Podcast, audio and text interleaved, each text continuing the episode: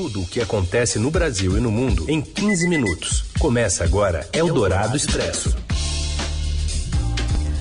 Olá, sejam bem-vindos. É o Dourado Expresso começando e reunindo as notícias que estão movimentando o noticiário nesta quarta-feira, nesse meio de semana. Eu sou a Carolina Ercolim. Comigo, Heisen Abac. Como vai, Heisen? Oi, Carol. Boa tarde a você, boa tarde aos ouvintes que nos acompanham ao vivo no FM 107,3 da Eldorado ou em qualquer horário no podcast. Aqui as notícias, então. Destaques nesta quarta, dia 10 de março. Governo de São Paulo avalia endurecer a quarentena, restringindo até o funcionamento de serviços essenciais para combater a pandemia. Lula reaparece pela primeira vez após anulação de condenações, diz que foi vítima de mentira jurídica e culpa Jair Bolsonaro pelo avanço do coronavírus. E ainda a votação na Câmara da retomada do auxílio emergencial e o Campeonato Paulista ameaçado de paralisação com a pandemia. É o Dourado Expresso. Tudo o que acontece no Brasil e no mundo em 15 minutos.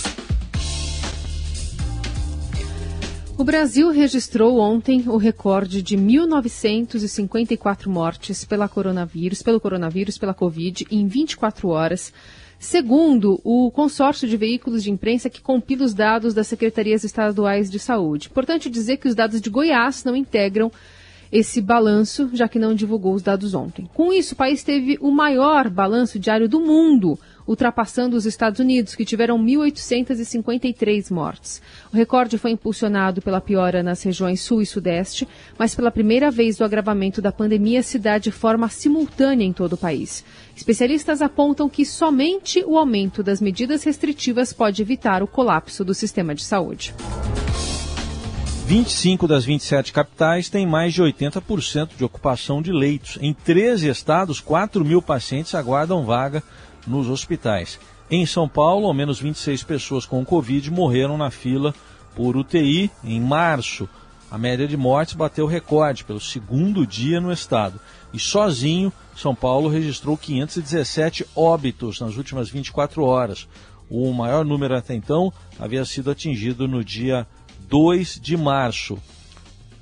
E o governo João Dória avalia anunciar medidas ainda mais restritivas contra a Covid-19 hoje. Em estudo, a implementação da fase roxa do Plano São Paulo, mais dura do que a vermelha, com restrição de horário até para serviços essenciais.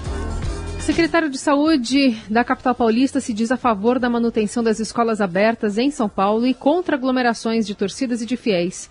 Em entrevista à Rádio Dourado, Edson Aparecido explica que a suspensão das aulas trouxe grande impacto aos alunos em 2020. Ele defende portas abertas para estudantes e a suspensão de jogos de futebol e de eventos religiosos que não têm cumprido as orientações da vigilância sanitária. Por enquanto, nós acreditamos que com as medidas sanitárias de cuidado é possível ainda se manter as escolas abertas, até porque o impacto que houve de um ano sem aulas para as crianças, do ponto de vista pedagógico e do ponto de vista social, foi brutal. O jogo de futebol em si é, reúne aí é, cerca de 70, 80 pessoas, todas elas testadas. Esse não é o problema. O problema é o torcedor que vai na porta do estádio sem máscara, se contamina, leva a contaminação para casa, né? Nós gostaríamos que todos esses setores tivessem um nível de adesão às medidas sanitárias maior para que a gente pudesse exatamente evitar uma contaminação e permanecer essa atividade ocorrendo,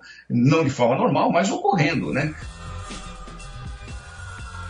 Parecido classifica como uma guerra diária a busca pela ampliação de leitos para tratar os pacientes de Covid na capital devemos até sexta-feira soltar um chamamento público para ter adesão de hospitais para que a gente possa alugar leitos não Covid, para que a gente consiga colocar pacientes nossos da rede pública que não estão com a doença nesses hospitais para liberar espaço nos hospitais da prefeitura para que a gente possa instalar leitos de enfermaria e leitos de UTI Covid. É uma guerra diária que a gente tem que fazer para exatamente termos leitos suficientes para tratar todo mundo nesse momento de pico da pandemia.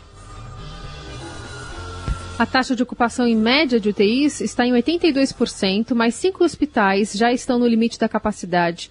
220 novas vagas serão abertas nas próximas semanas e a cidade ainda contará com a inauguração do hospital de campanha em Heliópolis, na Zona Sul, ainda sem data. O secretário admite que o sistema público vai seguir muito pressionado até o fim da semana que vem, quando as medidas de restrição podem começar a surtir efeito. Já a cidade de Araraquara, no interior do estado de São Paulo, registrou queda de 37% na média móvel de novos casos de Covid-19 em relação a 14 dias atrás.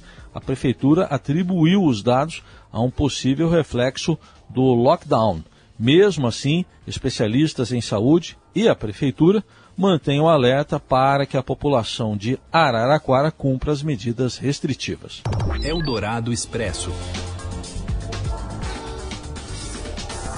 A Câmara dos Deputados vota hoje os destaques da PEC que recria o auxílio emergencial e institui mecanismos de ajuste nas despesas. As informações de Brasília com Camila Turtelli. Oi, pessoal da Rádio Eldorado. Então, os deputados passaram essa madrugada até e por volta das duas da manhã de ontem para hoje, votando o primeiro turno, o texto base né, do primeiro turno da proposta de emenda à Constituição, a tal da PEC emergencial, que é o texto que promove uma série de ajustes fiscais e abre espaço para condução de uma nova rodada de auxílio emergencial.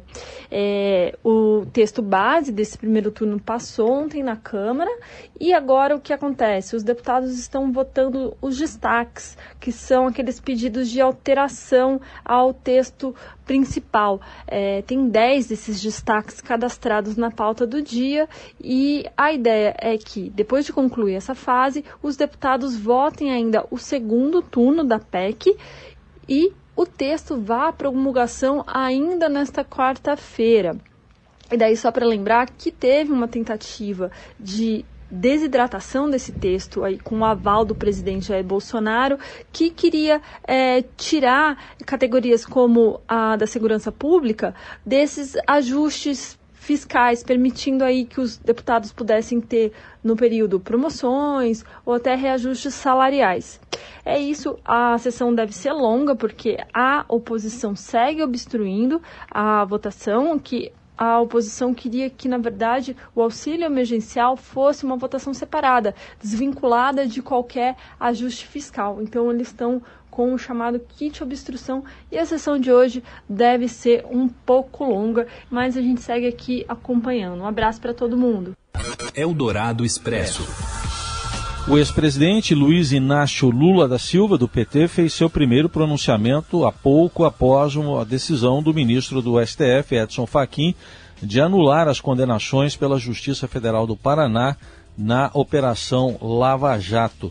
É, disse que não estava magoado, chegou a defender a vacina, está na expectativa até de tomar a vacina na semana que vem, o ex-presidente. E nós vamos ouvir agora um trecho da fala. Eu sei de que eu fui vítima da maior mentira jurídica contada em 500 anos de história. Então, se tem um brasileiro que tem razão de ter muitas e profundas mágoas, sou eu. Mas não tenho. Sinceramente, eu não tenho, porque o sofrimento que o povo brasileiro está passando, o sofrimento que as pessoas pobres estão passando nesse país, é infinitamente maior de qualquer crime que cometeram contra mim. É maior do que cada dor que eu sentia quando estava preso na Polícia Federal. No pronunciamento na sede do Sindicato dos Metalúrgicos em São Bernardo do Campo, Lula se disse agradecido a Edson Fachin e afirmou que a decisão do ministro reconheceu que nunca houve crime cometido eh, por ele ou envolvendo o nome dele com a Petrobras. No entanto, a decisão do ministro foi apenas processual. Ele avaliou quem tinha competência para analisar o tipo de denúncia proposta. Faquin não analisou se Lula é culpado ou inocente e determinou a remessa dos processos do Paraná para a Justiça Federal do Distrito Federal.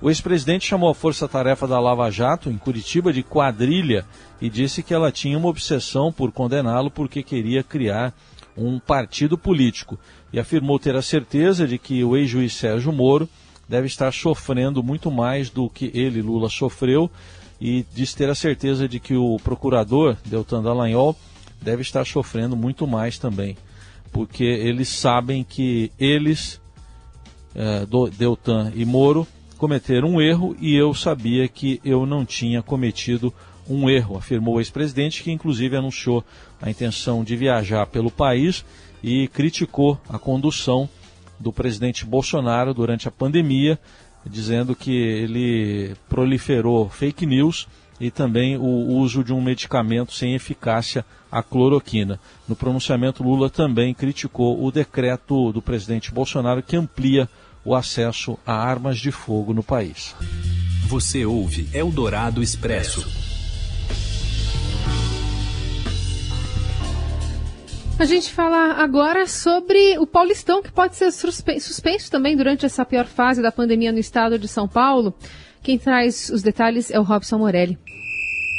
Olá, amigos! Hoje eu quero falar da possível paralisação do futebol dentro de São Paulo, no estado de São Paulo, como todo mundo sabe, na fase vermelha no combate à Covid-19. Na manhã desta quarta-feira, a CBF apresentou seu relatório de conduta no combate à pandemia durante a temporada 2020, falando dos testes feitos, dos investimentos, dos protocolos, das cartilhas e recomendações enviadas a todos os clubes de futebol de Série A, B, C, D, enfim, ela faz um balanço do que foi a Covid e o futebol na temporada que acabou semana passada com com a decisão da Copa do Brasil. E diz, é, é, no modo dela enxergar, que foi tudo muito positivo, é, que os jogadores não se contaminaram dentro de campo, que um jogador não passou o vírus para outro nas partidas de futebol e que tudo foi feito conforme planejado, conforme pensado, para que o futebol acontecesse em meio à pandemia. Agora, né, no começo da tarde, o governador João Dória é, é, vai decidir se o futebol permanece ou não no estado. O futebol paulista tem o Paulistão para ser disputado, começam os jogos da pré-Libertadores, depois na sequência a Copa do Brasil e a temporada vai até o final do ano. Então, decisões importantes é, relatórios importantes mostrado nesta quarta-feira sobre a pandemia e o futebol em São Paulo e no Brasil de modo geral. É isso, gente. Um abraço a todos. Valeu. Eldorado Expresso.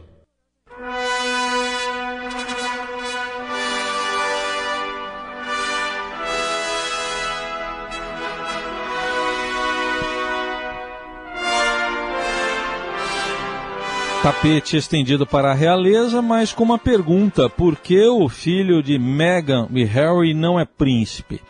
Uma das afirmações mais dramáticas na entrevista do casal à emissora CBS dos, dos Estados Unidos foi a alegação de que Art teve negado um título real, possivelmente por causa da, da cor da sua pele. O Estadão responde essa pergunta hoje, você confere os detalhes no portal do Estadão. E nessa polêmica toda, o Palácio de Buckingham disse em comunicado que as acusações de racismo feitas pelo príncipe e pela esposa dele são preocupantes e serão levadas muito a sério e tratadas de maneira privada. As acusações de racismo na família real causam debate também em nações da comunidade britânica. Bom, em outras palavras, essa explicação, esse comunicado do, do Palácio de Buckingham, que as acusações serão ah, levadas a sério e tratadas de maneira privada. Tradução: roupa suja se lava em casa.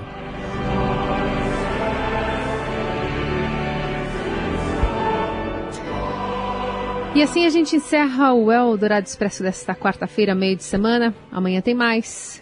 Uma ótima quarta a todos. Valeu, gente. Obrigado pela companhia. Até amanhã.